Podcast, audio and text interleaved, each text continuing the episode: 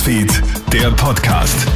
Hi, Tamara Hendrich bei dir vom Kronehit Newsfeed. Ich melde mich mit einem kurzen Nachrichtenupdate für deinen Ostersonntag. Was Alkohol am Steuer anrichten kann, das zeigen die Meldungen von gestern bzw. letzter Nacht. Besonders schlimm ausgegangen ist ein Unfall in Kärnten. Ein 22-jähriger Autofahrer kommt in einer Kurve von der Straße ab und rast in eine Fußgängergruppe. Laut Polizei war er betrunken und dürfte kurz eingeschlafen sein. Zwei Fußgänger sind sofort tot, ein dritter ist schwer verletzt. Auch in Oberösterreich, in Oberwang, sorgt Alkohol am Steuer für einen Unfall. Bei einem Überholmanöver verliert eine Frau die Kontrolle über ihren Wagen und kollidiert mit einem anderen Auto. Mit dem Fahrzeug ihre fünfjährige Tochter. Zum Glück wird niemand verletzt. Bei der Frau werden 1,6 Promille gemessen, ihr wird der Führerschein abgenommen. Stunden der Entscheidung in Mariupol. Heute um 12 ist ja das Ultimatum der russischen Armee an die ukrainischen Streitkräfte in der Hafenstadt abgelaufen. Die ukrainischen Kämpfer hätten ihre Waffen niederlegen sollen. Passiert ist das nicht. Das russische Verteidigungsministerium hat ihnen zuvor mit dem Tod gedroht, sollten sie dem Ultimatum nicht Folge leisten. Der ukrainische Präsident Volodymyr Zelensky hat prompt reagiert und droht, die Gespräche zu beenden, sollten die ukrainischen Kämpfer in Mariupol getötet werden. Diese verschanzen sich weiterhin in Mariupols Stahlwerken. Die Hafenstadt hat für die Ukraine eine ganz besondere Bedeutung, berichtet NTV-Reporter Christian Berger. Mariupol hat für die Ukraine eine unglaubliche symbolische Bedeutung. Dort hat man 2014 die Russen abgehalten, es ist nicht gefallen.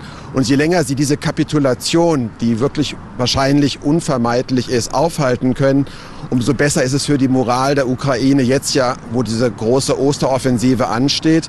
Aber ob sie auf Dauer dort äh, standhalten können, das ist äußerst unwahrscheinlich. Zwei Todesopfer gibt es nach einer Partyschießerei in der US-Metropole Pittsburgh. Rund 200 Jugendliche haben gestern Nacht in einem angemieteten Haus gefeiert. Um circa halb eins in der Nacht werden auf einmal Schüsse abgefeuert. Zwei Jugendliche werden erschossen. Die Hintergründe der Tat sind noch vollkommen unklar.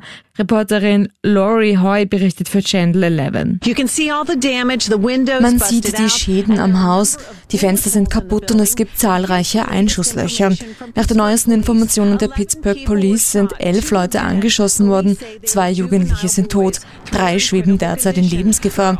Viele weitere haben sich bei der Flucht verletzt und sich beispielsweise die Knochen gebrochen, weil sie aus dem Fenster gesprungen sind. Und beim Scrabble-Spielen kann künftig gegendert werden. Spielerinnen finden ab sofort auch einen Stein mit Gender-Sternchen vor.